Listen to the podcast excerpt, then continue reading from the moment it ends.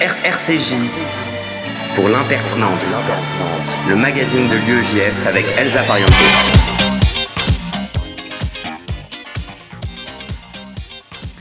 Bonjour à tous et bienvenue dans l'impertinente, l'émission de l'UEJF sur RCJ 94.8 que vous pourrez ensuite retrouver en podcast sur l'application et même sur Spotify. Pardon. Au sommaire, ce midi, euh, nous recevrons dans un instant Colombe Schneck, journaliste et écrivain pour son dernier livre Mensonge au paradis, aux éditions Grasset. Puis Samuel Louzon, secrétaire national de l'UGF, nous parlera d'un sondage sur l'antisémitisme dans les facs et nous révélera les coulisses de la prochaine soirée. Noah Sedou prendra alors le micro pour nous parler traitement de la lutte contre l'antisémitisme à l'ONU. Yosef Murciano, secrétaire national, enchaînera quant à lui avec l'histoire des éditions de l'Antilope. Une maison qui nous fait partager les cultures juives. On retrouvera ensuite Sephora et Dalia pour nous parler non sans humour de l'ouverture de la saison des mariages. Et on finira cette émission avec l'édito du président de l'UEJF Samuel Lejoyeux. L'impertinente, c'est parti pour une heure. Quelque chose.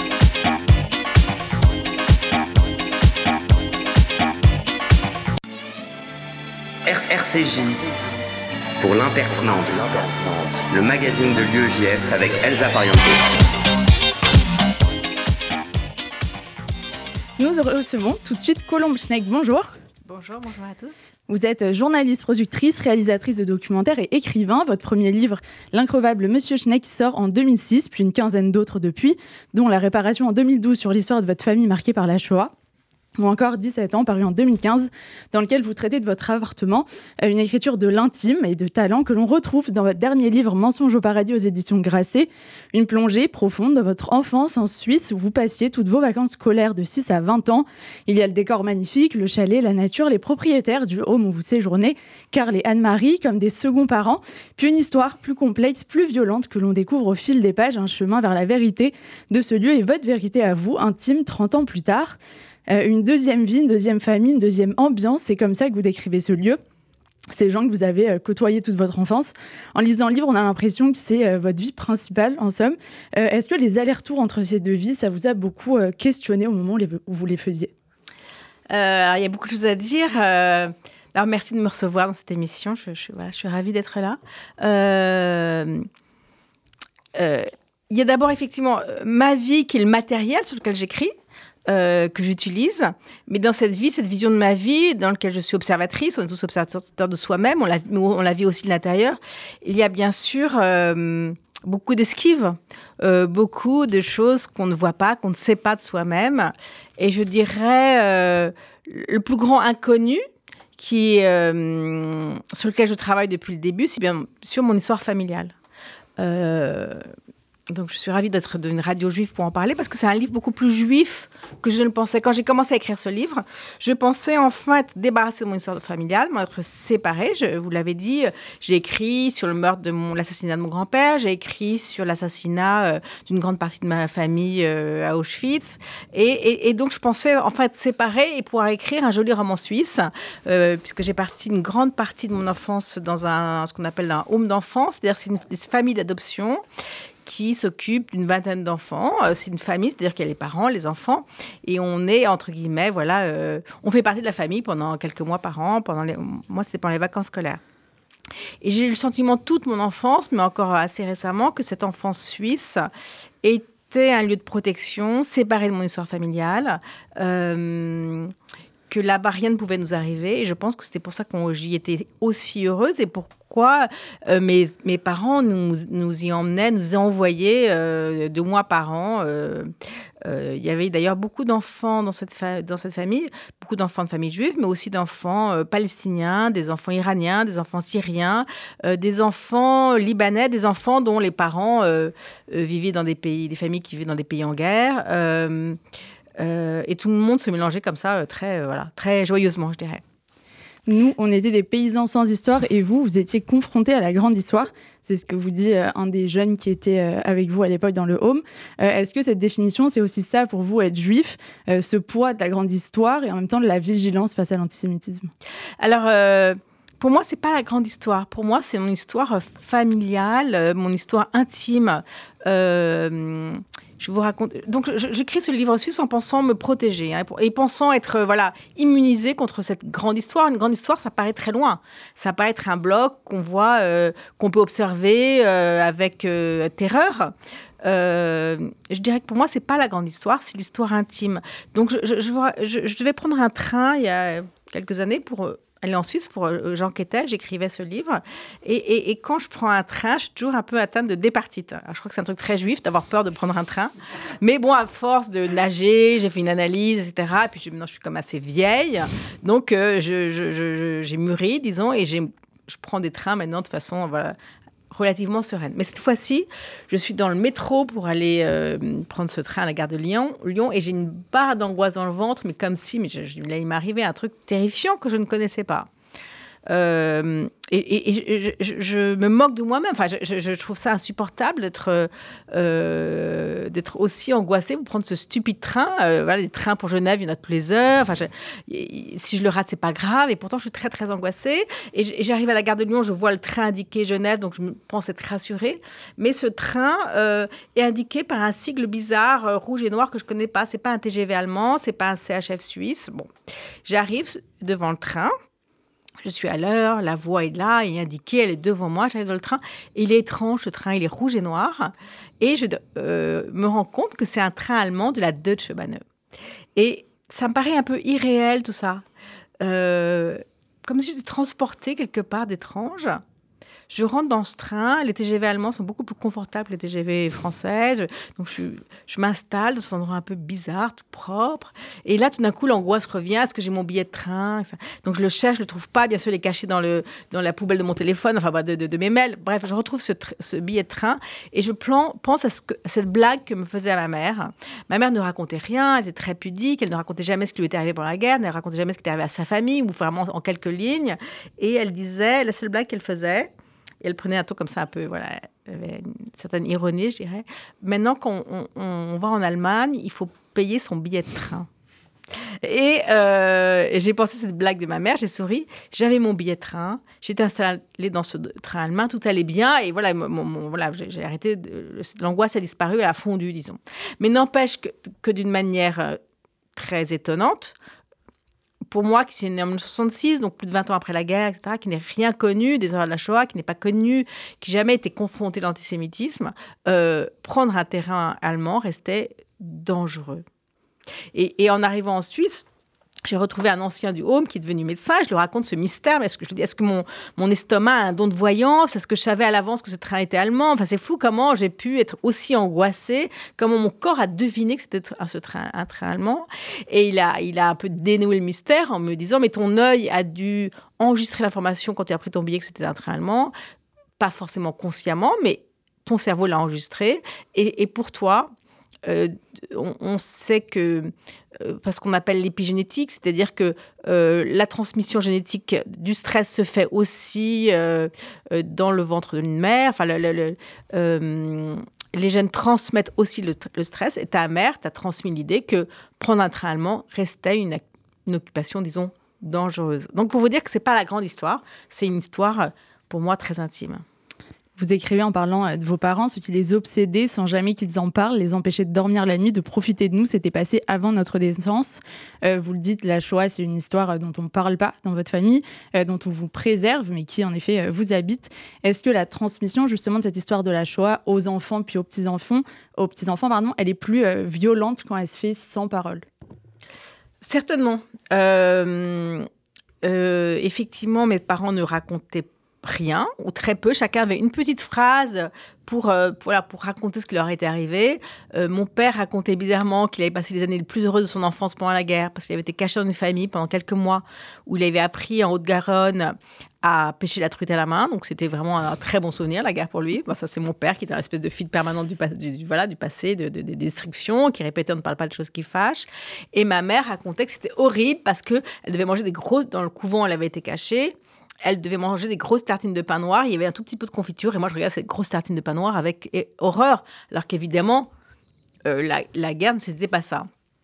Donc, je crois qu'effectivement, le, euh, parce qu'elle n'était pas racontée, parce qu'elle n'était pas transmise, pour de bonnes raisons, on voulait nous mm. protéger hein, de ce passé. je ne sais pas si cette transmission était violente, mais en tout cas, elle se faisait par d'autres voies. Euh, je me souviens qu'enfant, je passais beaucoup de temps, je lisais beaucoup, mais beaucoup de temps à lire les bottins, l'annuaire. Je cherchais des noms, des numéros de téléphone, des adresses, des identités. Euh, je pense de tous ces fantômes dont on ne parlait pas, donc qui n'existaient pas, dont il ne restait rien. Euh, et moi, j'étais à la recherche de quelque chose, voilà, sans savoir ce que je devais chercher justement cette recherche, ce livre, c'est un long questionnement euh, pour sortir des nombreux mensonges que vous évoquez. Il y a souvent des questions d'ailleurs à la fin de, chaque euh, chapitre, comme si euh, figer de réponses pouvait être dangereux, à l'inverse du journalisme que vous exercez aussi, où il faut apporter cette réponse. Est-ce qu'il y a quand même quelque chose de, commun entre l'investigation journalistique telle que vous avez pu la mener et cette investigation plus personnelle que vous avez menée également? Alors, je suis une enquêtrice, je suis quelqu'un, je veux savoir, je suis curieuse, je, euh, mais l'enquête journalistique, euh, disons, je tente, même si c'est impossible, une certaine objectivité, une certaine distance. Euh, voilà, je, Dans l'enquête littéraire, je mens, je suis intime. il y a des choses que je ne veux pas voir parce qu'elles me font trop peur. je tourne en rond, je reviens sur des choses, je rumine. Disons que mes enquêtes littéraires ne sont pas des enquêtes de bonnes enquêtes journalistiques et inversement. Euh, mais j'arrive, mais je pense que j'arrive quand même, d'une manière ou d'une autre, avec des moyens différents, des outils différents, euh, dans une enquête littéraire, je vais inventer. Par exemple, je, dans la réparation, j'ai imaginé euh, la vie dans le ghetto de Kaunas en 1942 pour ma famille. En lisant, mmh. voilà, en interrogeant, en lisant, mais j'ai inventé des jeux pour cette petite fille, par exemple tout au long de votre récit, il y a aussi une euh, réflexion sur la parentalité, mmh. sur ces gens qui envoient euh, leurs enfants euh, plusieurs semaines ou mois par an dans cette forme de, colonie de vacances. Et en même temps, il y a aussi toute la dimension très stricte de l'éducation, toutes les punitions, tout ce cadre-là qui est très imposant, euh, qui va un peu aussi à rebours de l'éducation post-mai 68 et de toute cette éducation positive euh, dont on entend parler aujourd'hui.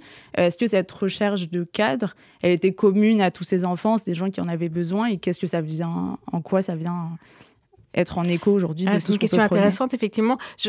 une amie qui était présente au haut, mais pour d'autres raisons, ses parents avaient des problèmes de drogue, etc., me disait on était des enfants en leasing. Hein. C'est une façon, mm. voilà, voilà. Mais je pense qu'on est tous, moi, mais j'ai mes enfants, je les ai aussi voilà, mm. beaucoup confiés. Euh, euh, mes parents nous aimaient, enfin, j'ai aucun doute sur l'amour que portaient, nous mm-hmm. portaient nos parents. Mais effectivement, comme vous l'avez dit tout à l'heure, ils vivaient dans un monde euh, qui n'était pas atteignable, qui était indicible. Euh, c'était des grands traumatisés. Mais dans les années 70, ça ne se disait pas. Et puis on vivait effectivement une période euh, post-68 de recherche de bonheur, de modernité, de consommation, de laisser aller, de, de, laisser faire. Et j'ai été élevée comme ça par le docteur Spock. C'était ce pédiatre américain des années 60. On, où euh, l'imagination des enfants était. Et voilà. et, je dois dire que cette euh, éducation que j'ai eue chez mes parents, à l'école que je fréquentais, etc., c'était. Euh, je voyais bien, je, sentais bien chez une, grande solitude. J'étais mm. quand même. si je lisais autant, c'est que j'étais quand même très seule. Je ne me souviens pas que ma mère, par exemple, m'ait embrassée, m'ait pris dans ses bras, m'ait fait un compliment. Enfant, mon père était beaucoup plus affectueux, mais et je trouvais dans cette famille en Suisse, effectivement, où il y avait des punitions, des règles, euh, c'était dur, on, marchait du matin au soir dans la montagne, on était, voilà, on était punis, en tout cas, on, nous menaçait beaucoup de punitions. J'aimais ça, j'aimais ces règles. J'étais, voilà, j'étais. Euh, mais ce que je cherchais comme tout enfant, c'est de l'attention. Mm. C'était, euh, il y avait une attention individuelle à chacun, ce que je ne trouvais pas forcément avec mes parents, en tout cas avec ma mère. et voilà, je, me souviens du regard d'Anne-Marie sur moi parce que quand j'étais petite, je voulais devenir danseuse, je j'étais assez peu douée et, donc j'ai dû renoncer à ma carrière de, grande danseuse que j'allais imaginer. je vois que ça fait rien noir. Euh, euh, euh, je me souviens que j'avais fait un dernier spectacle de danse pour elle et elle me, je, me, je vois encore le regard admiratif qu'elle avait eu sur ce dernier spectacle de danse, comme si j'avais dansé de façon merveilleuse, quoi. Je vous en prie. Et je me souviens pas que ma mère, effectivement, soit venue me voir danser un jour. Voilà, c'est pas grave. Euh, mm. Mais cette intention, cette affection, je la, je la recevais euh, en Suisse. Il y a une tension permanente dans le livre entre euh, les souvenirs et le réel. Est-ce qu'écrire sur son enfance, c'est forcément la dénaturer? Écrire, c'est forcément mentir. quand j'écris, je, vous m'avez demandé une question sur la différence entre l'enquête journalistique et littéraire le, but est le même. Je cherche la vérité, je cherche insalablement la vérité. Quand j'écris, je suis vraiment, je suis sincère. Même quand j'invente, je suis sincère. Euh, mais forcément, écrire, c'est mentir, c'est transformer, c'est voler, c'est copier. Il n'y a pas de morale euh, en littérature. En tout cas, moi, je n'ai pas de morale quand j'écris. Et est-ce que justement, dans ce rapport à l'écriture, quand vous écrivez euh, votre histoire, euh, est-ce que justement, à un moment, vous dites, euh, comme autrice, l'idée me plaisait, mais en vérité, je n'en savais rien. Est-ce que c'est la femme Colombe qui a pris le dessus dans l'écriture de ce livre ou euh, c'est l'autrice qui, à un moment, voulait, enfin, vous dites, l'autrice, par exemple, y a, je ne dévoile pas, mais il n'y a pas forcément de happy end, il n'y a pas toutes ces choses-là. Est-ce qu'au final, vous êtes laissé rattraper par tout ce que l'écriture de ce livre a suscité chez vous? Oui, comme, comme lectrice et autrice, mais aussi comme femme, voilà, j'aime que ça se termine bien je, suis quelqu'un d'assez inquiète, donc je, je, je, suis rassurée par l'idée qu'un livre se termine bien. Et puis je pense que euh, les livres que je lis, comme les livres que j'écris, et puis je pense que dans l'écriture, il y a un ordre de, prémonition. Euh, c'est dangereux d'écrire. Ce que vous écrivez, ce que vous inventez, risque de vous arriver. on le voit très souvent. Je, je, euh, vous disais des biographies d'auteurs, il y, a comme un espèce de don inconscient dans l'écriture. et donc, je cherchais dans ce livre à aider les personnages de ce livre à aider ses deux amis d'enfance, dont l'un est en prison, a fait de la prison, l'autre est malade. Euh, et je me dis, voilà, c'était ça qui, c'était la fin heureuse que je cherchais et que bien sûr, je n'ai pas pu atteindre. Euh, mais bizarrement pour moi, ce livre qui se termine dans un cimetière avec la lecture d'un caddie. Je suis vraiment pas quelqu'un de religieux, je suis pas croyante, je suis désolée de vous le dire ici. Voilà, Tout va bien. D'ailleurs, nous-mêmes sommes très pratiquants, ça se voit vestimentairement. Euh, voilà. Je, il me semble que c'est une fin euh, euh, qui a une vérité. et donc une fin heureuse. J'ai arrêté d'esquiver. Par... Je suis quelqu'un qui lit, qui aime lire parce que j'aime la fiction. J'aime voilà. Et, et, je suis arrivée à une vérité que les morts sont morts et bien morts. Mes parents sont morts et bien morts. Ils ne reviendront pas. et pour moi, c'est une fin très heureuse. Très, oui, j'ai rarement terminé un livre avec un tel sentiment de force, de, bonheur, de, qui ne me quitte pas depuis. C'est étrange, hein. mais, ça n'a peut-être pas duré. Mais avec sentiment de. Euh, une des dernières phrases que j'ai écrites, c'est euh, faut pas m'emmerder. Voilà, je, suis sur mes deux pieds, je suis vivante, je suis présente et, et, euh, cette cette fin est bizarrement pour moi, enfin peut-être pas bizarrement, et, heureuse, cette fin dans le cimetière. Il y a deux sujets euh, qui ont une résonance aussi avec l'actualité que vous mettez euh, en avant, euh, ou pas forcément d'ailleurs, mais qui surgissent, les agressions sexuelles qui ont mm. lieu au chalet, et aussi l'humiliation, notamment celle d'un homme envers sa femme. On fait face au mécanisme d'emprise. Est-ce que déjà c'est des relations où on se ment à soi-même et quel est le déclencheur? Et est-ce qu'il y avait une volonté aussi d'inciter à la vigilance euh, sur ces deux sujets alors dans le livre, je ne cherche pas à passer un message, comme disait Hemingway. Si, si, y a un message à passer, il faut envoyer une, plutôt une carte postale. Voilà. Euh, mes livres ne sont pas des livres à message. Je ne cherche pas à être voilà, à alerter. Euh, voilà. J'écris ce que j'ai à écrire. je vous le disais, je suis quelqu'un qui aime les belles histoires qui se terminent bien. Et donc, je tente dans ma vie, mais comme je crois que chacun, esquiver la cruauté de ce qui m'a traversé, ce que j'ai vécu, ce que et donc à j'ai vécu une période, disons, où j'ai vécu une période d'une grande violence non pas sexuelle mais verbale de la part d'un ancien compagnon euh, qui a duré de longues années et je ne l'entendais pas. Je faisais comme si ça n'existait pas. Je ramenais ça à l'état d'anecdote, choses de voilà. Euh, euh, parce que ça ne m'arrangeait pas, je ne veux pas être une victime la place de la victime était prise par mes parents. Voilà. Et comment, encore une fois, comment reprocher à des victimes qui. voilà. Euh, je vois bien que quand je dis ma mère euh, n'était peut-être pas était une mère défaillante, c'est très compliqué de dire ça d'une mm. mère qui a été victime des lois les plus injustes hein, euh, de notre pays et de l'histoire. Donc, je ne pouvais pas être une victime. je suis quelqu'un qui résiste. Je suis voilà, je suis pas très grande. Je suis mais je suis, je pense que j'ai une certaine résistance. Euh, et, donc j'ai résisté à cette, à cette violence pendant des années. Et ma façon de résister, c'est de faire comme si ça n'existait pas. Mais n'empêche que je devais résister. Euh, et pour revenir à cette scène de cimetière où je suis allée, j'ai non seulement accepté cette vérité euh, que mes parents sont morts et bien morts, mais qu'il fallait aussi que j'accepte de voir cette vérité, de l'entendre, d'entendre ce qui m'était arrivé et d'y répondre.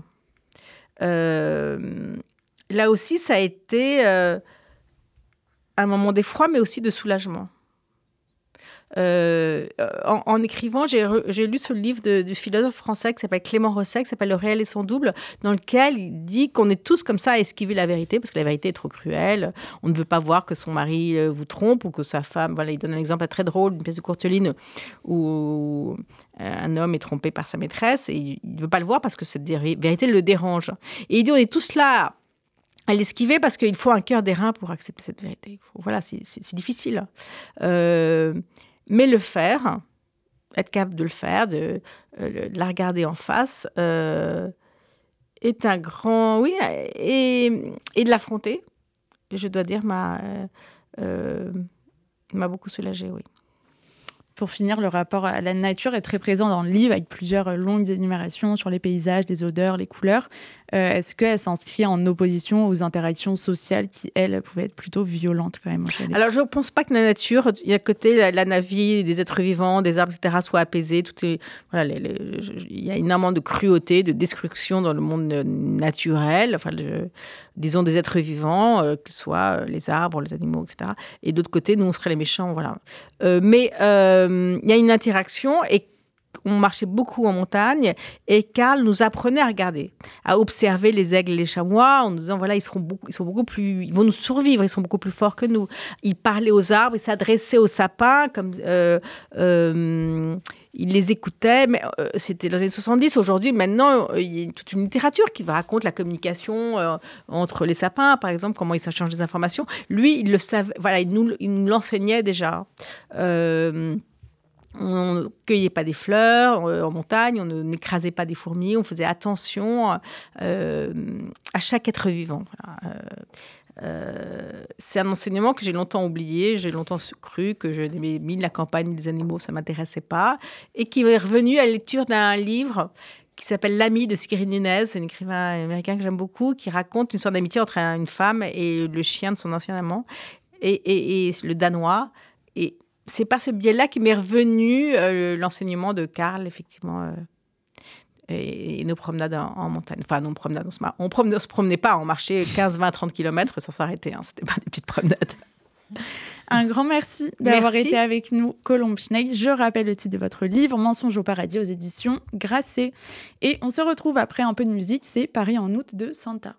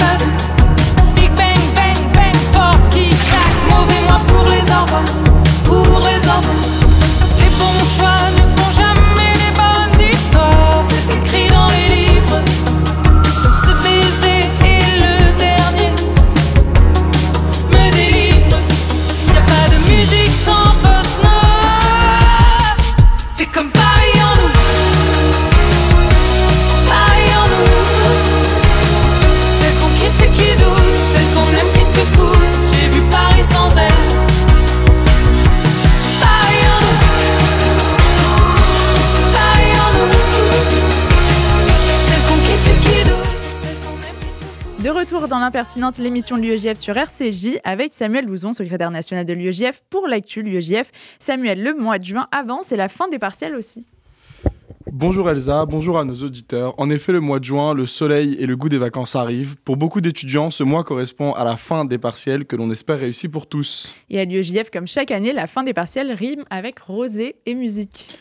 Oui Elsa, trois mois après une soirée de pourri mémorable au Salon Hoche qui avait réuni plus de 1000 personnes, après une fête des 75 ans d'Israël, plus que réussie, organisée hier au Trocadéro par le CRIF et le FSGU, que nous félicitons chaleureusement, l'UEJF revient avec une soirée post-partielle sur la péniche Notre-Dame au pied de... Notre-Dame, bien sûr. Alors, si toi aussi tu veux passer une soirée inoubliable pour lancer ton été autour d'un DJ et d'une bouteille de rosé et autres boissons alcoolisées ou non, nous t'attendons mercredi prochain, le 21 juin, à partir de 21h. Mais le 21 juin est une date spéciale, puisque comme tu le sais, c'est également la fête de la musique. Et donc pour l'occasion, en plus du DJ, nous prévoyons chanteurs et musiciens pour s'ambiancer jusqu'au bout de la nuit. D'ailleurs, si tu as un talent caché dans le domaine, n'hésite pas à me contacter. Mais ça a l'air d'être incroyable cette soirée, alors je vais maintenant sur la page Insta de l'UEJF pour prendre ma place. Mais Elsa, tu sais très bien J'espère que, que toi, t'es un... Pardon.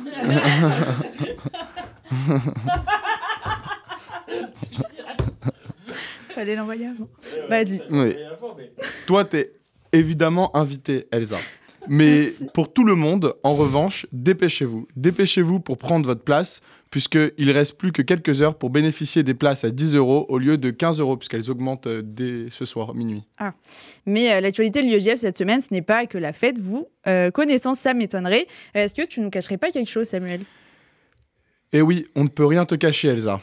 L'UEJF lance en partenariat avec l'IFOP un sondage adressé aux étudiants juifs afin de pouvoir connaître avec précision leurs ressentis et leurs difficultés en tant qu'étudiants juifs dans les facs françaises.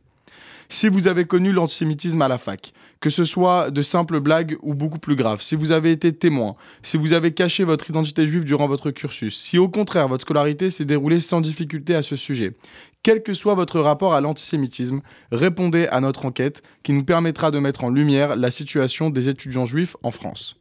Pour rappel, en 2019, donc la dernière fois qu'on avait fait un tel sondage, 9 étudiants juifs sur 10 se disaient victimes d'au moins un acte antisémite dans leur cursus.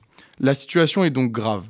Alors, pour que ce sondage soit le plus pertinent possible, nous vous invitons à vous rendre sur le lien du sondage dans la page Insta de l'UEGF. Page Insta de l'UEGF, il y a le lien en bio du sondage et de la soirée aussi, donc vous pouvez faire d'une paire de coups, répondre au sondage et prendre une place euh, pour la soirée. En tout cas, dommage, moi je suis plus étudiante, mais je m'empresse d'aller le partager. En tout cas, sacré programme. Bon courage à toi, Samuel. Merci Elsa et merci à nos auditeurs.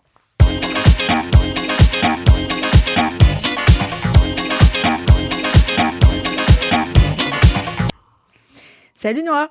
Salut Alors, tu as décidé de nous parler aujourd'hui de la position de l'ONU sur l'antisémitisme. Le haut représentant de l'Alliance des civilisations des Nations Unies, Miguel Moratinos, prévoit en effet d'exclure l'antisionisme de la définition de l'antisémitisme lors du congrès de l'ONU qui se déroulera en septembre à Cordoue. Euh, cette idée pose plusieurs questions. En effet, Elsa, ce projet entre en opposition avec la définition de l'IRA, l'Alliance internationale pour la mémoire de l'Holocauste, acceptée par une trentaine de pays et plusieurs organes des Nations Unies. Elle considère que l'antisémitisme est une certaine certaines perception des juifs qui peut se manifester par une haine à leur égard, et ce de plusieurs manières, dont des attaques de l'État d'Israël lorsqu'il est perçu comme une collectivité juive, par exemple le fait de reprocher aux citoyens juifs de servir, de servir pardon, davantage Israël que les intérêts de leur propre pays, ou de refuser le droit à l'autodétermination des juifs. On comprend donc qu'aujourd'hui l'antisémitisme et l'antisionisme sont inséparables, et donc adopter cette définition, ce serait laisser la porte ouverte à l'antisémitisme sous couvert de critique d'Israël. Pour cette idée euh, n'est pas surprenante au regard de la position de l'ONU vis-à-vis d'Israël, notamment du conflit israélo-palestinien, mais elle fait quand même débat au sein de l'organisation internationale. Tout à fait, Elsa. L'ambassadeur d'Israël aux Nations Unies, Gilad Erdan, ainsi que l'ancien ambassadeur d'Israël en Italie et en France, Avi Pazner, ont souligné ce risque de porte ouverte à l'antisémitisme. Il est d'ailleurs tout au plus important que pour l'instant, le projet de lutte des Nations Unies contre l'antisémitisme est profondément défectueux d'après certains participants potentiels. Il ne, prévoit, Il ne prévoirait aucune sanction concrète à l'égard des employés de l'ONU qui commettraient des actes antisémites et ne proposerait à ce stade que des recommandations basiques telles que la formation aux préjugés menée par les États membres. S'ils ont besoin d'aide, ils peuvent suivre la formation coexiste organisée par l'UEJF, l'AFAGE et SOS Racisme. Ça y est, j'ai réussi à caser l'instant promo. Ce projet devait normalement être débattu lors du congrès de l'ONU de Cordoue, reporté à septembre, ce qui laisse le temps aux Nations Unies de le perfectionner. Mais si le projet de dissocier l'antisémitisme de l'antisionisme aboutit, le plan adopté par les Nations Unies, bien qu'il ait été perfectionné, ne permettrait pas de lutter euh, efficacement contre les différentes formes d'antisémitisme. On peut donc s'interroger sur l'efficacité de l'ONU sur ce sujet et d'une manière plus générale sur sa capacité de préservation de la paix internationale. Il est vrai que le bilan de l'ONU sur le maintien de la paix laisse à désirer pour plusieurs raisons. Une grande partie des décisions de l'ONU ne sont pas contraignantes, ce qui implique que les États font des promesses qu'ils ne sont pas capables de tenir, un peu comme quand on s'engage à faire attention pendant les fêtes.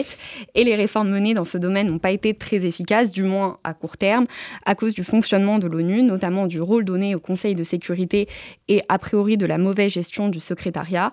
En revanche, l'ONU a su se réformer dans d'autres matières qui sont plutôt peu médiatisées ou nécessaires à l'amélioration des conditions de vie, telles que les droits de l'homme, l'assistance économique ou encore l'éducation.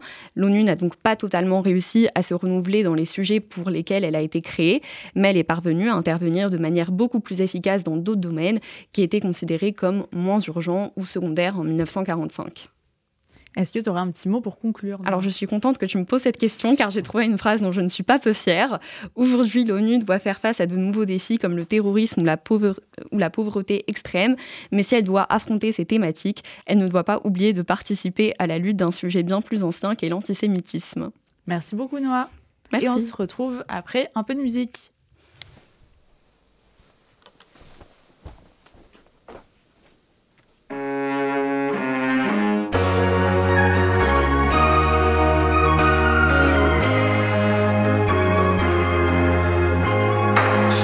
Works at a bar, but she's too young to have a drink. Paying for her mother's alcohol and colored pills. Never see her father, but he taught her the ballet. One night she packed her bags and ran away. Oh, now she's dancing alone. Mm, toes bleeding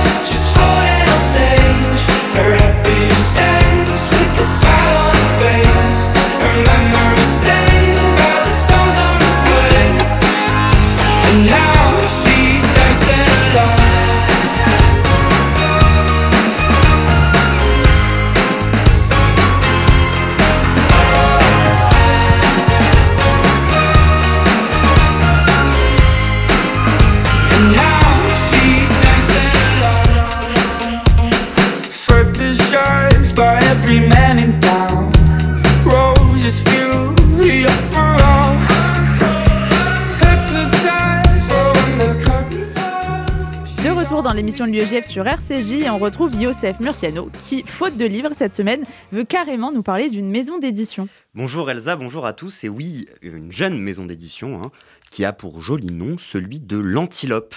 L'Antilope, un nom exotique mais universel comme peut l'être la ligne éditoriale de la maison, la littérature juive. Exotique parce que la littérature juive est de partout. Elle est d'Europe, de New York, de Casablanca, de Tel Aviv ou de Beyrouth, mais à chaque fois elle est comme d'à côté. Elle témoigne de la diversité juive et de sa particularité. Elle est habitée par des traditions évidemment, mais aussi par une philosophie des traumatismes, par le sionisme ou par l'exil. Elle est spéciale, impromptue, nouvelle et vieille comme le monde. Elle sent bon le shtetl, même si elle est écrite à Varsovie, à New York ou à Prague. Mais elle est aussi universelle, parce qu'elle s'adresse à tous. Certes, elle rend compte de la réalité par un œil différent, mais c'est bien du monde de tout un chacun dont elle parle. Si elle prend forme en yiddish ou en hébreu, son fond, lui, parle du communisme ou de la pauvreté, de la survie ou des relations fraternelles, de la folie et de l'amour. Quelle que soit sa langue, elle parle l'humain. En bref, sa vocation est universelle. En effet, des poèmes juifs andalous à Amos Oz, en passant par Isaac Barchevitzinger, la littérature juive est aussi diverse euh, qu'est le monde. Alors comment une maison d'édition peut-elle en faire sa ligne éditoriale? Alors c'est un pari et c'est le pari fait par Gilles Rosier et Anne-Sophie Dreyfus en 2016. Leur volonté c'est de publier des textes de littérature qui rendent compte de la diversité juive sur les cinq continents, de ses paradoxes et de sa complexité. Et le pari est réussi. Depuis 2016, ce sont cinq ouvrages par an qui sortent sous les couleurs de l'antilope, en partenariat avec notamment Academ, Big Up, et la sélection est variée à souhait. On y retrouve des écrits de Sholem Aleichem ou de Israël Joshua Singer, deux monstres sacrés de la littérature yiddish, mais aussi un roman qui rend compte du peuple juif, éternelle minorité dans l'histoire, qui devient tout d'un coup majoritaire en Israël, vu par les yeux d'une arabe israélienne, faisant donc, elle, partie de la minorité non juive de l'État d'Israël.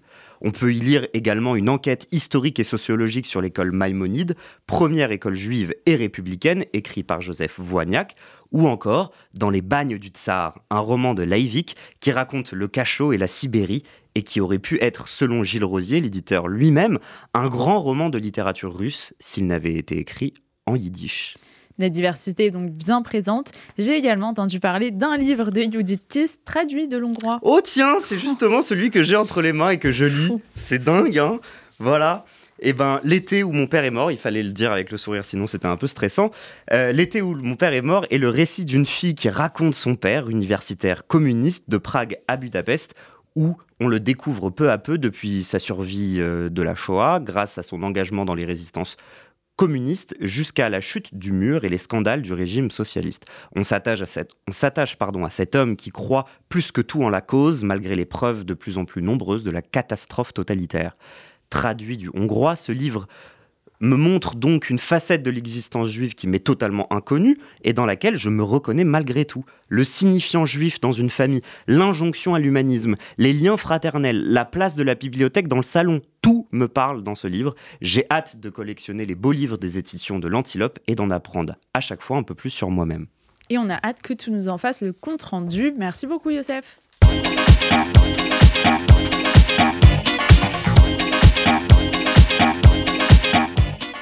Nous retrouvons maintenant Sephora Dalia pour une chronique d'actualité un peu particulière. Hello Elsa, bonjour à tous. Je suis venue vous parler d'actualité en effet, j'avais le choix, l'actualité est plutôt riche ces derniers temps. On a d'abord l'actualité sportive avec la nouvelle victoire du Serbe Djokovic le week-end dernier à Roland Garros ou celle qui m'a particulièrement fait plaisir du Stade toulousain ce samedi au top 14.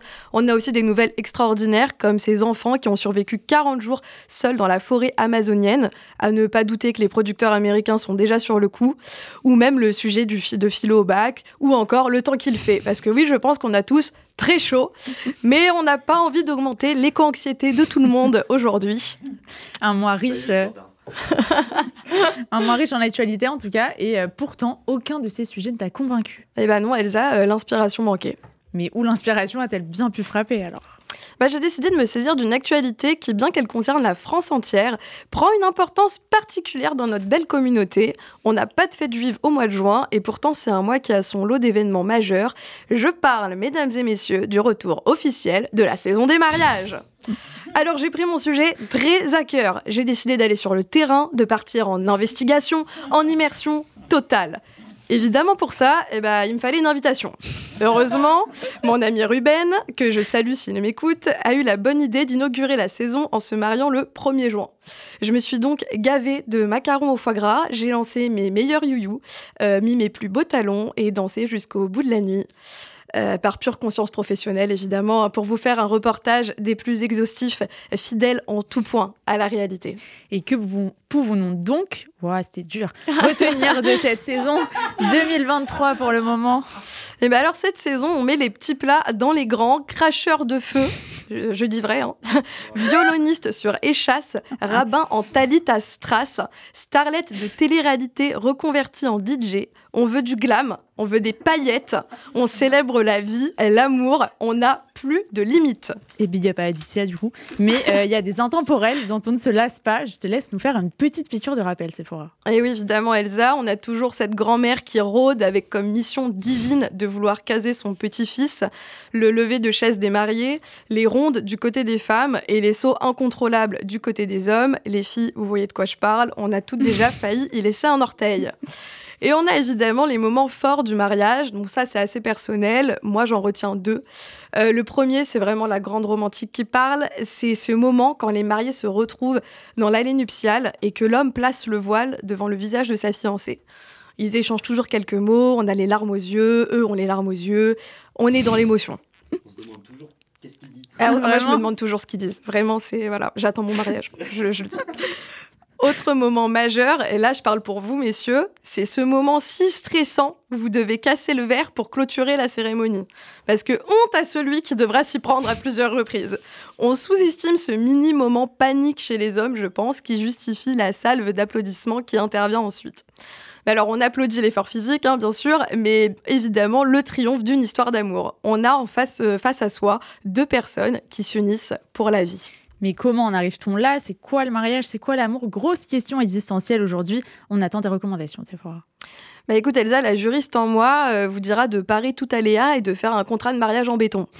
Euh, après tout, on dit bien euh, à l'amour comme à la guerre. Laclos le disait très bien, je t'aime veut dire je me rends. De l'autre côté, la vie ne vaut d'être vécue sans amour pour Gainsbourg. Ah, l'amour, jamais un fleuve tranquille, on s'y perd souvent. Heureusement, le judaïsme tente de nous guider. Selon la mystique juive, on serait tous destinés à un homme ou une femme avant même notre naissance par décret céleste. C'est ce qu'on appelle le zivug, le conjoint destiné, celui qu'on reconnaît au premier regard, le coup de foudre quoi. Le plus ancien exemple qu'on a en la matière, c'est la rencontre de Isaac et Rivka. On rapporte même qu'en voyant Isaac pour la première fois, Rivka serait tombée de son chameau, ou quand l'expression tomber amoureux prend tout son sens. Pourtant, qu'on se l'accorde, le coup de foudre ne court pas les rues. L'amour, ça se construit, et un conjoint, c'est avant tout un choix de vie. Adam, le premier homme, l'a expérimenté le premier. La Genèse rapporte que lorsqu'il découvre Ève à son réveil, il s'exclame Celle-ci, cette fois-ci, est la chair de ma chair. Cette fois-ci, sous-entendu qu'il n'en était pas à son coup d'essai. La première femme n'est devenue Ève qu'au moment où son époux l'a choisie. Plus encore, la chance, le mazal en hébreu, pourrait, selon les dires de certains, nous sourire sept fois dans une vie. Conjoint destiné, choix de vie, un zivoug, sept opportunités de trouver le mazal, toujours aussi difficile de s'y retrouver finalement. On en apprendra peut-être plus en suivant Jewish Matchmaking sur Netflix. En attendant, un grand Mazel Tov à tous les maris de ce mois de juin 2023. Et pour les autres, n'oubliez pas, à chaque casserole son couvercle, comme dirait ma grand-mère.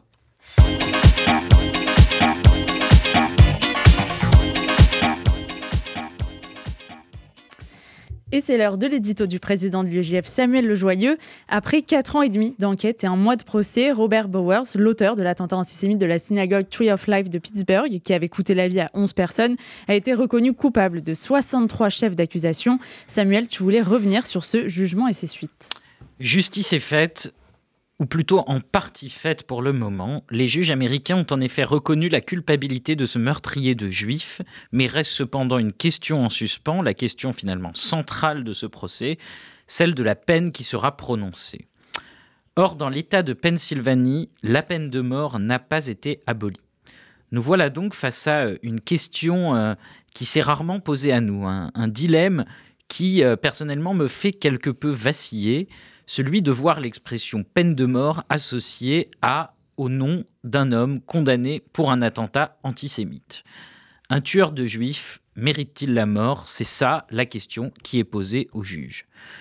Je me remémore donc de ces images d'archives euh, de la foule haineuse insultant Badinter qui a lutté victorieusement contre la peine ultime, cette foule qui le traitait de complice des tueurs d'enfants, son combat contre la peine de mort, il a toujours affirmé l'avoir également mené au nom de son père, lui-même mort dans les camps d'extermination nazis. Je pense euh, évidemment euh, à ce moment de l'attentat de Pittsburgh. Mon frère travaillait à l'hôpital de cette ville, à quelques blocs de la synagogue au moment de l'attentat. Plus généralement, en tant que juifs, nous nous identifions évidemment aux victimes qui allaient simplement prier à la synagogue. Je pense aussi, il est vrai, au débat récemment ouvert en Israël à propos de cette même peine de mort euh, pour les terroristes. Oui, notre colère pourrait nous tenter d'espérer la mort de ce terroriste, mais nos valeurs, notre raison, nous sommes au contraire de nous élever contre cette éventualité.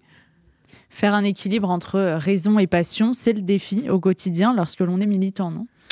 En effet, par principe, être militant, c'est vivre, exprimer, agir pleinement au nom de nos passions. En tant qu'étudiants juifs militants, nous disons haut et fort nos colères, nos joies, nos inquiétudes. Nous refusons de nous cacher ou de nous taire. C'est ces passions qui nous poussent à nous introduire au sein d'une conférence de Salah Amouri pour exprimer tout haut cette colère face à la haine d'Israël que de si nombreux étudiants juifs ne peuvent que murmurer par peur d'en être eux-mêmes victimes à titre personnel. Notre passion, c'est ce qui nous, pousse à refuser de nous taire face à l'antisémitisme, au racisme, à la haine, aux injustices. Certains voudraient que les juifs soient toujours sages et modérés, que nous nous exprimions uniquement calmement. Nous, nous réaffirmons au contraire chaque jour notre droit à nous exprimer, et parfois, quand il le faut, de façon radicale. Si nous nous exprimons, nous nous exprimons au nom de nos valeurs, nos valeurs. Voici ce qui distingue une passion saine d'une passion malfaisante. Et au jeu des valeurs, toutes ne se valent pas. Entre l'esprit de justice et l'esprit de vengeance, les juifs ont toujours et doivent toujours choisir la justice. S'il en fallait une preuve, la Torah elle-même prévoit le dispositif des villes refuges où peuvent demeurer ceux qui ont tué sans intentionnalité pour les protéger de la même vengeance des proches des victimes.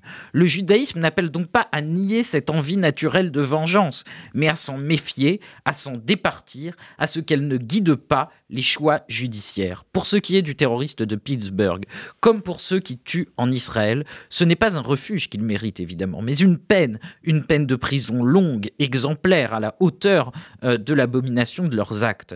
Mais parce qu'il s'est attaqué à des juifs, s'est armé de notre passion juive et de nos valeurs juives que nous devons catégoriquement refuser qu'il soit mis à mort.